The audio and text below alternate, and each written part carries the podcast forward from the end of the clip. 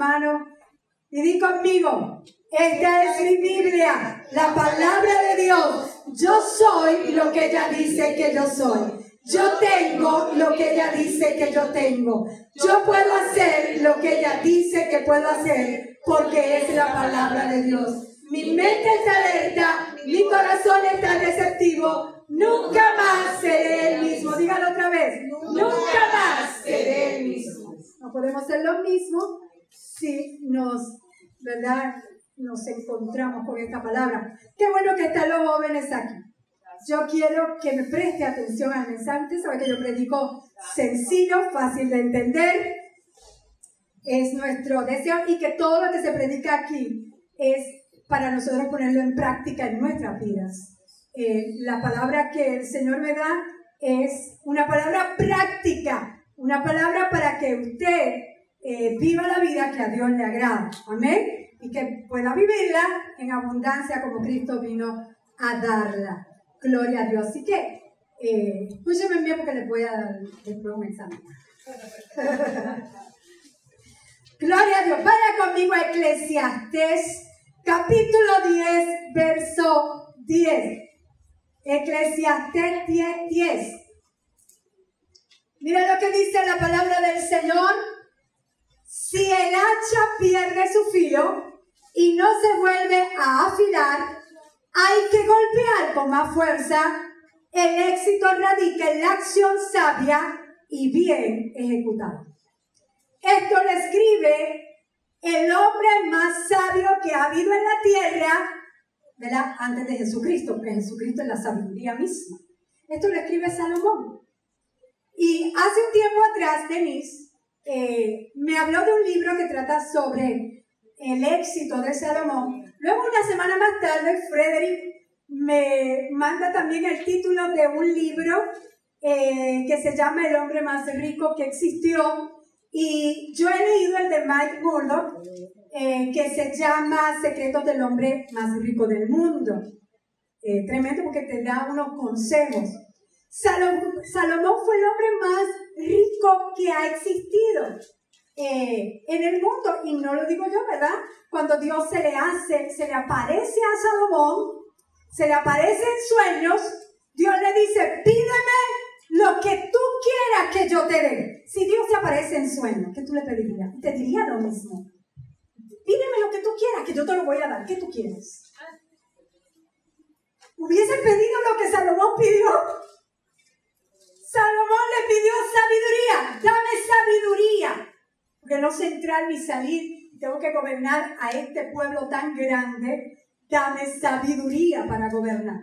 Y Dios le dijo, primero de Crónicas, capítulo 1, verso 11, dice, Dios le dijo a Salomón, por cuanto tu mayor deseo es ayudar a tu pueblo y no pediste abundancia, ni riqueza, ni fama, ni siquiera la muerte de tus enemigos, uy, alguien había pedido eso, o una larga vida, sino que has pedido sabiduría y conocimiento para gobernar a mi pueblo como he debido, ciertamente lo que me has pedido te voy a dar. Te daré la sabiduría y el conocimiento que pediste. Pero, diga pero. Esos peros del Señor, hay unos peros que, que cantan, ¿verdad? Pero también te daré abundancia. ¿Qué le va a dar? ¿Qué más? Riqueza y fama, como nunca las tuvo ningún otro rey antes que tú y como ninguno las tendrá en el futuro. Diga, wow. Como ninguno las tendrá en el futuro. ¿Sabe que hasta los reyes iban donde Salomón a ver? La, la Biblia nos narra que la reina de Saba, cuando oyó de la sabiduría de Salomón, ella quiso verlo en persona, quiso ver y oír esta sabiduría de Salomón y fue con un séquito. Luego la reina le regaló, después que, que, Salomón le mostró todo por ahí, ella se asombró hasta de cómo estaban vestidos los sirvientes de Salomón. Todo eso era una cosa. Ahora, luego la reina, antes de irse, le regaló a Salomón 3.960 kilos de oro, piedras preciosas, gran cantidad de, de perfume Nunca más llegaron a Israel tantos perfumes como los que la reina de Saba le regaló a Salomón.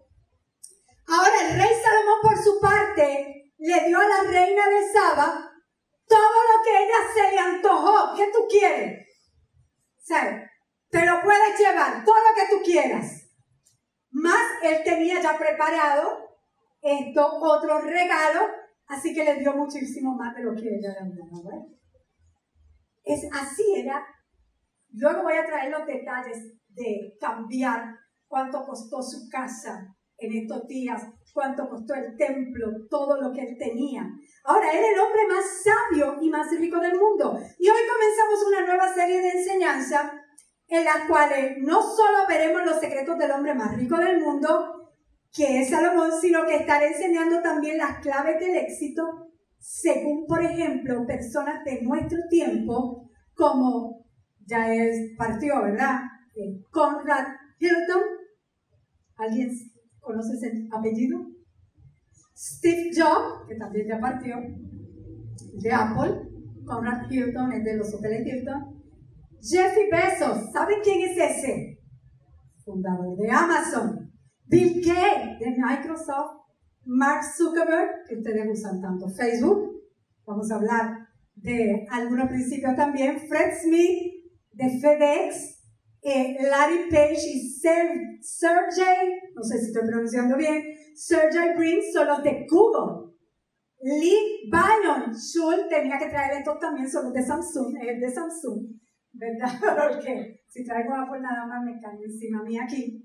Gloria a Dios, personas que en nuestro tiempo han sido exitosas y vamos a ver qué hicieron ellos, qué hizo Salomón y qué podemos aprender. Jóvenes, porque hay que aprender. Hace unos años en Texas eh, recordé que me encontré con un libro y lo leí, estaba en inglés, le pedí al pastor que me tradujera cosas que no entendía, ¿verdad? Un libro llamado Be My Guest escrito eh, por Conrad Hilton, Semi Weston. Él hablaba de 10 ingredientes necesarios para el éxito. Eh, cada persona, yo estoy viendo que está lleno, Google, 10 para el éxito, 7 para esto, eh, lleno. Nosotros nos vamos bíblicamente. Cada persona que ha tenido éxito menciona las claves, los ingredientes que ellos piensan, los secretos, las llaves hacia el éxito. Y esta serie de enseñanza eh, lleva como el propósito de enseñar principios que nos van a ayudar para todas las áreas de nuestra vida. Y le he llamado sacando filo al hacha. Diga, sacando filo al hacha. Vamos a sacarle filo al hacha. Y son pensamientos, principios, claves importantes para que cualquier cosa que hagamos y que emprendamos tengamos éxito. No solo eso, sino para que todos volvamos a soñar. Hay personas que han enterrado sus sueños o que los han echado a un lado porque han visto que no han podido cumplirse. Pues los vamos a sacar porque si es un sueño puesto por Dios, tiene toda la probabilidad de cumplirse, pero necesita de ti. Así que vamos a, a reavivar esos sueños que Dios depositó dentro de nosotros y que no se han realizado. Vamos a afilar el hacha. Dile que está a tu lado, vamos a afilar el hacha. Afilar el, hacha es renovarnos, hay que renovarnos. Eh, esta historia quizá usted la conoce. Una vez dos leñadores que decidieron participar en un concurso, ¿verdad? Fueron con su, con, con su hacha para cortar árboles. Que más árboles cortara, pues ese ganaba el concurso. Y empieza el concurso y empiezan a dar machetazos allá a los árboles para tumbarlo. De repente, como en un tiempo, ¿verdad? Después de haber estado, uno de ellos oye que el otro se detiene. Y dice, no, este se detuvo. Pues espera, déjame seguir, porque si él se detuvo, yo olvídate, yo voy a seguir avanzando. Y siguió. Y cada vez eh, se detenía el otro, cada cierto tiempo, cada hora, se detenía. Y él decía, no, yo voy a ganar esta porque se está deteniendo y yo voy a seguir aquí fuerte y dándole a los árboles y tumbando árboles.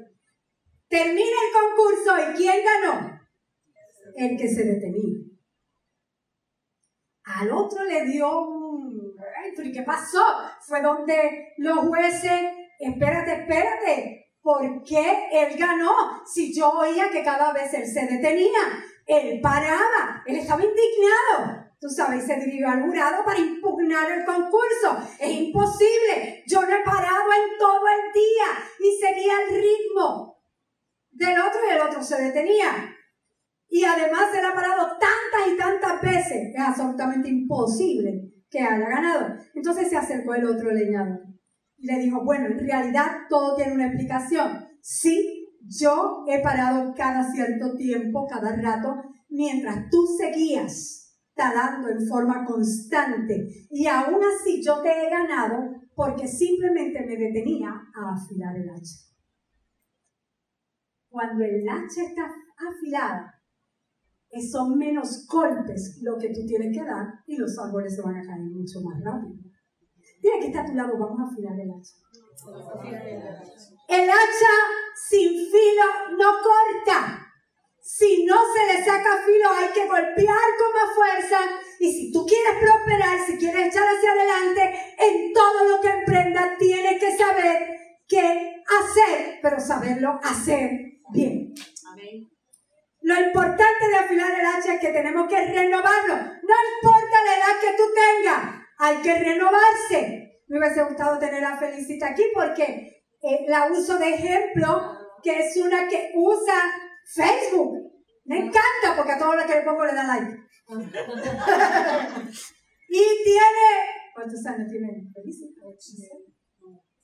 Llega a los 80, todavía está, está japando por ahí. Casi 80, casi 79. Casi 80. Hay que renovarse. Todos vamos a aprender a hacer mejor las cosas para tener éxito. Quizás si yo le pregunto a cada uno de ustedes por separado, dígame qué es el éxito, tendría montones de definiciones aquí sobre lo que usted piensa que es el éxito. Por ejemplo, para un dirigente de un equipo, qué sé yo, de béisbol o de básquetbol, el éxito podría ser llegar a ganar las finales.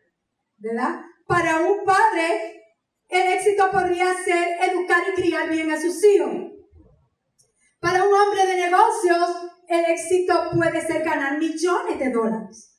Así que el éxito, si le pregunto, usted tendrá diferentes eh, definiciones para el éxito, pero para nosotros, los hijos de Dios, el verdadero éxito, yo quiero que lo veas de esta forma, es ser la persona que Dios quiere que seamos, que Él siempre pensó, que Él siempre soñó, y cumplir el propósito por el cual nos creemos. Eso debe ser el éxito para nosotros. Ser la persona con la que Dios soñó. Dios vio, puso propósito en nosotros y que nosotros podamos realizar ese propósito. Que cuando entremos a la eternidad y nos encontremos con Él, decirle, terminé el trabajo que me diste, cumplí con mi propósito en la tierra. Eso es éxito. Gloria a Dios. El éxito desde la perspectiva de Dios. Porque no limites el éxito a la fama o al dinero, que son parte, no te equivoques, no estoy diciendo que no. Es bueno la fama, es bueno el dinero, bien esto eh, dirigido es bueno, son parte. Y Dios no está en desacuerdo con ellos. Dios no está en desacuerdo que tenga fama, Dios no está en desacuerdo, se la dio a Abraham, Dios no está en desacuerdo que tenga dinero, se lo dio a los patriarcas. También hay mucho de historia aquí en la Biblia que habla de eso. Pero llegar a ser la persona que Dios pensó sobre nosotros y cumplir su propósito, eso es éxito. Y todos deseamos tener éxito, no me vengan a decir que no, porque eso está en nuestro ADN, está en nosotros, en el, el, eh, en el ADN, está ahí espiritual. Porque somos hijos de Dios y le servimos a un Dios que le gusta ganar. Dios, no pierde ni una. A Dios le gusta ganar. Le servimos a Dios que las gana todas. A mí, por ejemplo, nunca me gustó decirle a mis cuando participaban en el field day del colegio, cuando yo participaba, yo estaba ahí, era la primera, era la, la fan número uno, gritaba con los, con los pompones estos y todo, hasta quedarme ronca. Pero nunca les dije, no me gustaba hacerlo. Hijito, lo importante es competir aunque no gana. Tranquilo si no gana. Lo importante es competir. No. Yo nunca le dije eso. Porque yo creo que todo el mundo que compite en algo lo hace para ganar. Perdían. Algunas veces ganaban, otras veces perdían. ¿Qué yo les decía entonces? Tranquilo, habrán otras oportunidades, te vas a preparar mejor. Eh, nuestros dos hijos eh, eh, jugaban al tenis, a la pelota, al, al básquetbol, todo eso. Tranquilo, lo vas a hacer mejor la otra vez. Te vas a preparar para hacerlo mejor. Porque está en nuestro ADN ganar todos. Queremos triunfar. Todos queremos tener éxito en lo que emprendamos. A nadie le gusta fracasar, aunque el fracaso es parte del éxito. Pero todos queremos ganar. Todos llegamos al mundo con esa cosa innata de querer triunfar. Bill Gates dijo, por ejemplo, si naces pobre, no es tu culpa. Pero si te mueres pobre, es tu culpa.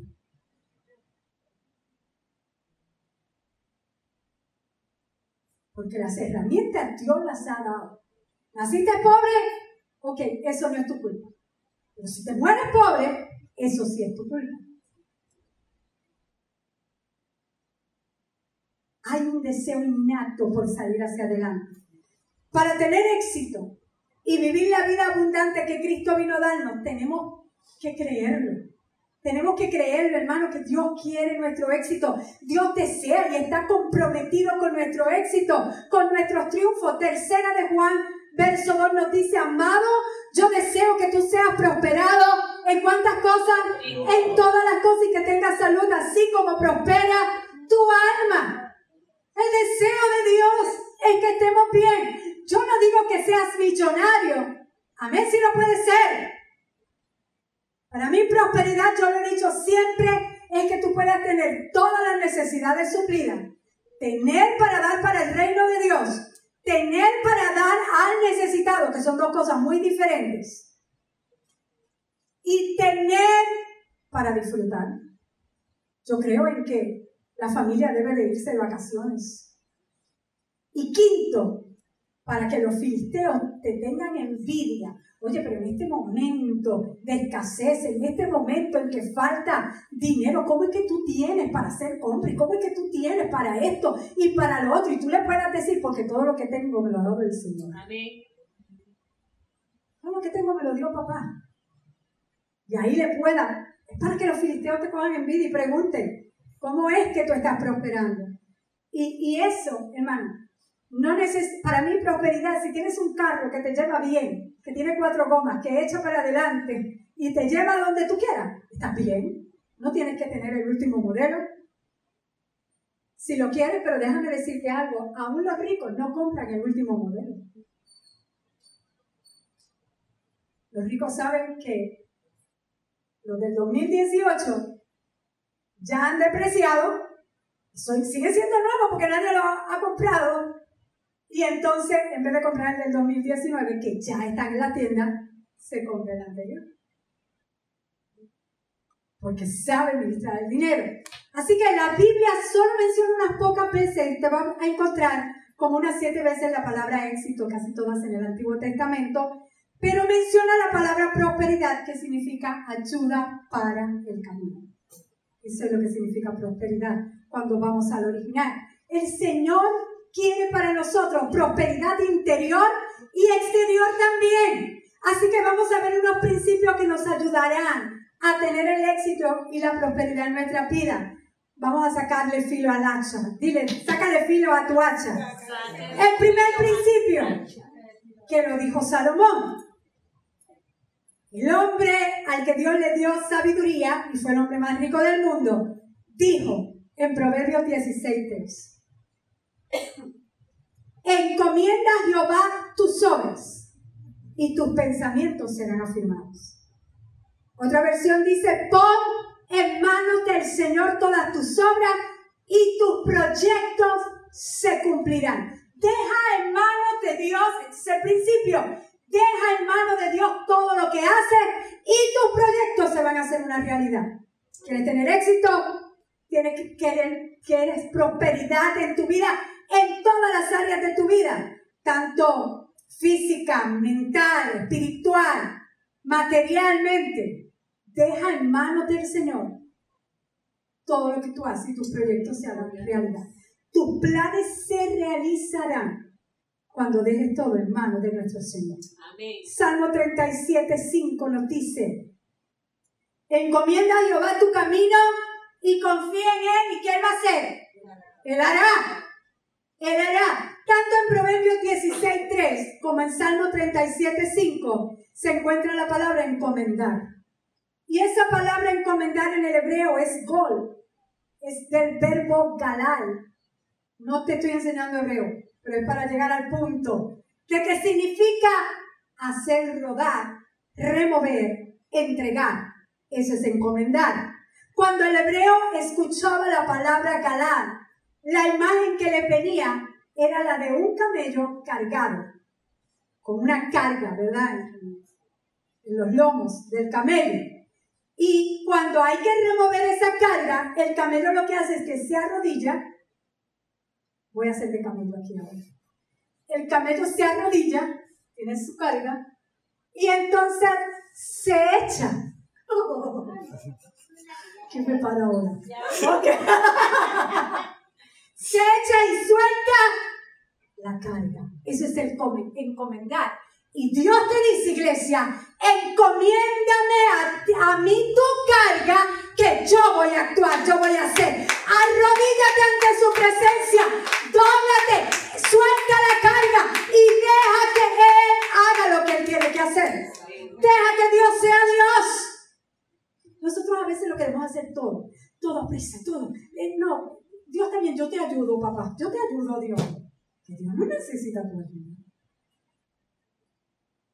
Dios no la necesita. Tú y yo necesitamos entregar nuestra carga al Señor, arrodillarnos ante su presencia, echarnos al lado y descansar en Él. Aleluya. Encomienda al Señor tu camino, confía en Él y Él actuará. Él hará. El hecho de confiar en Dios, no se equivoque, no anula la iniciativa ni el esfuerzo. Óigame, usted quiere tener éxito, hay que trabajar. Hay que filar el. Tampoco se lo vamos a dejar todo a Dios. Hay una parte que le toca a Dios y hay otra que nos toca a nosotros. Y ambas debemos de confiar en Él, en lo que nosotros hacemos y lo que Él va a hacer. Hay que confiar en Él, confiamos en Dios y tomamos la decisión de trabajar juntamente. Dios y tú hacen equipo. Dios y tú son un equipo exitoso. Lo que usted no sabe, créame que Dios lo sabe. Lo que usted no tiene, créame que Dios lo tiene. Dios lo tiene. Ustedes hacen equipo. Cuando encomendamos nuestras obras y nuestro camino a Dios, viene una seguridad a nuestra vida de que los planes se van a cumplir. Lo que hemos planificado, de que los deseos se harán realidad cuando confiamos en el Señor. Uno de los ingredientes que yo leí en aquel libro, en aquel hotel de Conrad Hilton, era ora consistentemente y confidencialmente. Y decía que tener la habilidad de hablar con Dios, acuérdense que él pasó un momento donde había guerra, que si usted lee luego, luego la historia, esto, pero él decía, el que tiene la habilidad de hablar con Dios es tener una línea directa privada para hablar con el comandante en jefe. El comandante en jefe de un ejército es lo más grande. En el caso de Estados Unidos, el presidente Donald Trump, que ahora es el presidente de los Estados Unidos, es el comandante en jefe del ejército de los Estados Unidos. En el caso de Puerto Rico, es el, el gobernador Ricardo Rosselló, el comandante en jefe de la Guardia Nacional. Si no me equivoco, si no estoy mal, ¿verdad? Creo que. ¿verdad? No necesitaba aquí. Bueno, si me equivoqué así. Pero hablar con Dios constantemente y confidencialmente, en privado, wow, es hablar con la persona más importante. Créeme, tenemos la facultad de poder cada día hablar con Dios y decirle, Dios, necesito tu ayuda. Te necesito, necesito que me guíes el día de hoy. Necesito tu fuerza en mí. Muéstrame cómo tomar las mejores decisiones que debo de hacer. Depender totalmente de Dios y no de nuestra propia fuerza. Afinar el hacha. Para tener y mantener el éxito en todo lo que hagamos, necesitamos vivir en esa zona de fe donde llegamos a decir, no puedo hacer esto con mis propias fuerzas. Necesito la ayuda de Dios. ¿Sabes qué? Si lo que tú vas a hacer, el sueño que tú tienes en tu corazón, no necesitas a Dios para eso, entonces no es de Dios. Pero si el sueño que tú tienes es tan grande, que tú dices, ¿cómo rayo yo voy a hacer eso? El rayo lindo, ¿sabes? ¿Cómo voy a hacer esto? Entonces ese sueño es de Dios. Y depende de Dios, necesitas a Dios. Dios hizo que siempre dependiéramos de Él. Veces viene la necesidad en algún punto de nuestra vida, pero ¿para qué es? Porque Dios quiere que mires para arriba. Que le busques a Él. Aleluya. Antes de morir, el rey David le dio un consejo a su hijo Salomón. Le dio un consejo al que fue luego el más sabio. Primera de Reyes 2.3 dice, dándole David el padre consejo a su hijo Salomón.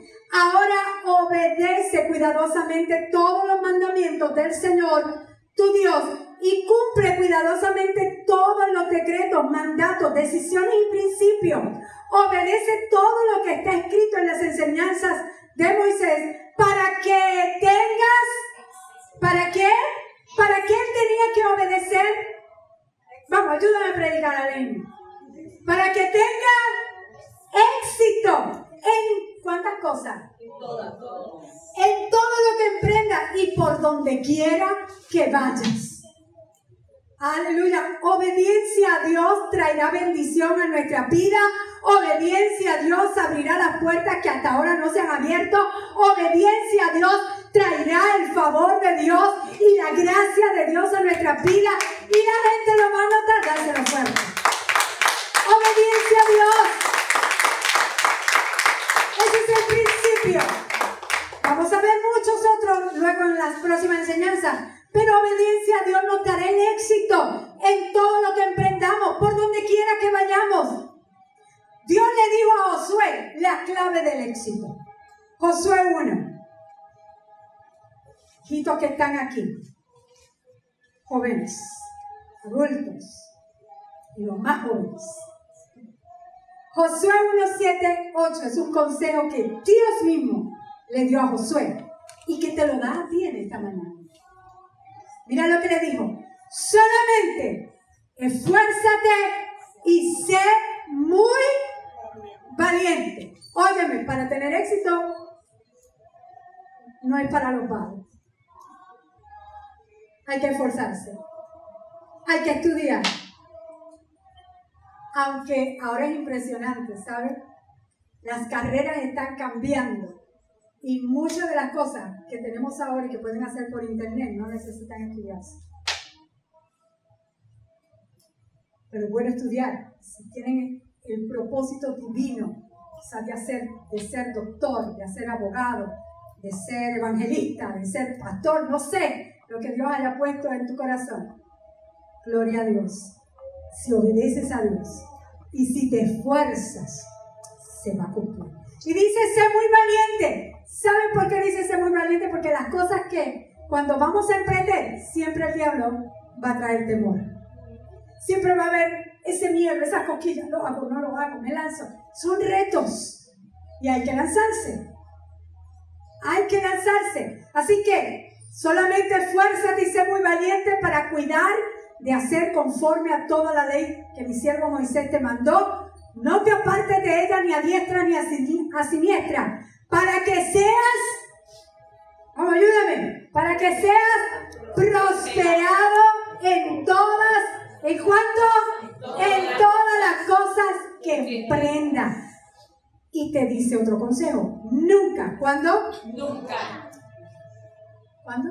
Nunca. Nunca se apartará tu boca este libro de la ley, sino que de día y de noche, de día y de noche meditarás en él, para que guardes y hagas conforme a todo lo que en él está escrito, porque entonces harás prosperar tu camino y todo te saldrá Bien. Así que hay tres cosas que el Señor nos dice. Esfuerza. Sé valiente. Y que nunca se aparte de tu boca este libro de la ley. Cuando tú lo estás confesando, créeme que lo vas a obedecer. Aleluya. Medita, confiesa, repite siempre las palabras del libro de Dios. Estudialo día y noche. De manera que puedas actuar de acuerdo a lo que en él está escrito. Para que te vaya bien y tengas éxito. Te estoy dando la clave que Dios dio a Josué. Si la seguimos, nos tiene que dar la misma fórmula. Aleluya. Dios está comprometido con nuestro éxito. ¿Sabe? El verdadero éxito está garantizado según Dios, según lo que Dios le dijo a Josué, en esas cosas, esfuerzo, valentía y meditar en la palabra de Dios. Y meditar, yo les he enseñado aquí que no es solamente imaginar ni hacer. No, no, no es eso, no, no voy a tirar el piso otra vez. No, meditar es mucho más. Meditar, cuando la palabra de Dios habla de meditar, es que tú lo hables como un murmullo. Si tú vas en el carro, lo mi pastor, no me faltará. Tú estás en el trabajo. Gracias, Señor, que todo lo que hago lo hago con amor, como si fuera para ti, pues si el jefe está, está creepy, llegó a tu, a tu trabajo, ¿verdad? Que, gracias, Señor, porque todo lo que estoy haciendo lo hago para ti. Eso es meditar en la palabra de Dios. Y tendremos éxito cuando meditamos en la palabra de Dios, cuando hablamos esa palabra y le añadimos esfuerzo y valentía. Y por último, Salmo 1, verso 1 al 3 dice, Bienaventurado el varón que no anduvo en consejo de malos, ni estuvo en camino de pecadores, ni en silla de carnecedores se ha sentado, sino que en la ley de Jehová, aquí está su delicia, y en su ley, nuevamente te dice, medita de día y de noche. Será como árbol plantado junto a corrientes de agua que da su fruto a su tiempo, su hoja no cae y todo lo que hace prospera. Esa es palabra de Dios. La prosperidad es uno de los resultados de meditar en la palabra de Dios. ¿Por qué? Porque cuando tú meditas en la palabra de Dios, el mismo espíritu que está ahí dándote esa palabra te va a dar las ideas creativas para hacer lo que tú tienes que hacer para prosperar. Meditar en la palabra de Dios es imaginarnos que se cumple en nosotros antes de que se cumpla. Eso es fe. Encomienda a Dios tus proyectos. Encomienda a Dios tus obras. Encomienda a Dios tu camino. Confía en Él que Él hará. Él lo va a hacer. Dios es el máximo estratega. El Espíritu Santo pondrá ideas en nuestra mente, en nuestro espíritu. Dios es el que abre las puertas que, que nadie puede abrir por sí solo. Así que para comenzar a afilar el hacha, se necesita una piedra. Y esa piedra es Jesucristo. Vamos a estar puestos en el pie. Gloria a Dios. Gracias. Vamos a orar. Gracias, Señor. Jesús, te damos gracias.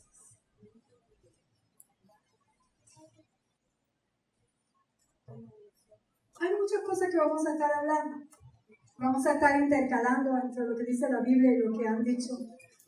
No solo esos que mencioné, sino otras personas más. Que han sido exitosos, cristianos que han sido exitosos. Si ustedes sabían, la, tienda que le encanta a mi sobrina Forever 21, los fundadores son cristianos. Son unos, no recuerdo si es coreano o chino, coreano creo que son, los japoneses. Son asiáticos. Gloria a Dios. Gracias. A todos los que nos están viendo, gracias por sintonizarnos. Si vives aquí en Puerto Rico o estás de visita, estamos todos los domingos a las 10 de la mañana. Ven y acompáñanos en plenitud del reino. Gracias al Señor, oramos que esta palabra sea de bendición para ti. Encomienda a Jehová tu camino, confía en el que